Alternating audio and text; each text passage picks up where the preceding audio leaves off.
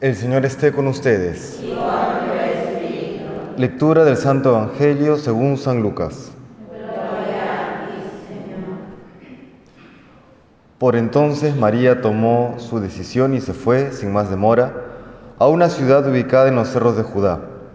Entró en la casa de Zacarías y saludó a Isabel. Al oír Isabel su saludo, el niño dio saltos en su vientre. Isabel se llenó del Espíritu Santo y exclamó en alta voz, Bendita tú eres entre las mujeres y bendito el fruto de tu vientre. ¿Cómo he merecido yo que venga a mí la madre de mi Señor? Apenas llegó tu saludo a mis oídos, el niño saltó de alegría en mis entrañas. Dichosa tú por haber creído que se cumplirían las promesas del Señor. María dijo entonces, Proclama mi alma la grandeza del Señor y mi espíritu se alegra en Dios mi Salvador, porque se fijó en su humilde esclava, y desde ahora todas las generaciones me llamarán feliz.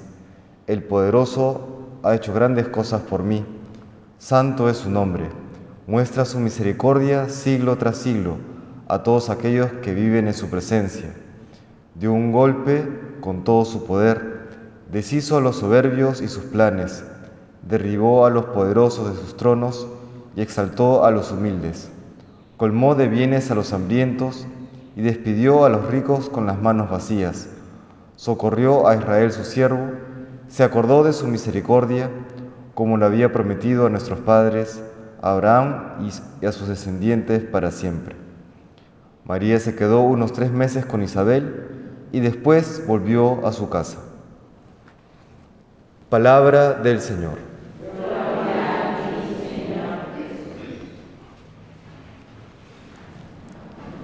Celebramos pues esta fiesta de la Bienaventurada Virgen María, salud de los enfermos.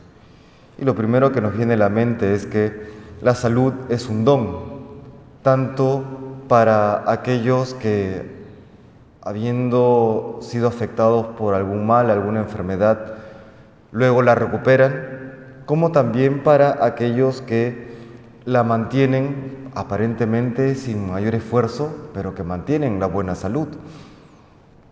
Esto lo decía también Santa Teresita de Lisieux respecto de la salud espiritual, que Dios muestra su amor tanto a aquellos que tropezando en el camino luego los levanta, como a aquellos que Dios va adelante y va quitando las piedras del camino para que no caigan. Dios nos muestra también su amor en este tanto recuperar nuestra salud como también el evitar que enfermemos. Y acá entendamos salud en el sentido integral de la palabra, la salud física y sobre todo la salud espiritual. Sabemos que la salud espiritual Dios la quiere siempre porque quiere nuestra santidad. La salud física también hay que tener presente que no siempre la tendremos en buen estado e incluso Dios se vale de aquella salud o, aquel deterioro de la salud física para continuar y perfeccionar nuestro proceso de santificación. Con pena, pues en este tiempo hemos visto partir algunos seres queridos, ya sea por la pandemia, ya sea por otras enfermedades, Cualquiera sea el caso, hemos creo tenido también la experiencia de ver cómo en ese proceso de enfermedad el alma, por la gracia de Dios, se ha ido purificando, ha ido preparándose para ese encuentro definitivo con Dios. Es un enorme regalo que Dios hace a la persona.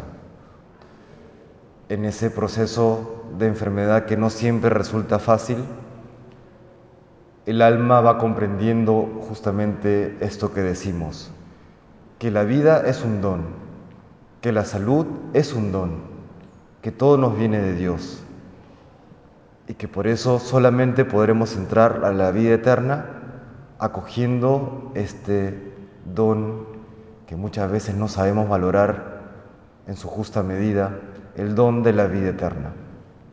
Hay un filósofo católico que dice un poco parafraseando a Sócrates, que hay dos tipos de personas. Los santos que se creen pecadores y los pecadores que se creen santos. Los santos que se creen pecadores siempre se saben en deuda. Esa es la vida cristiana, el sabernos en deuda con Dios.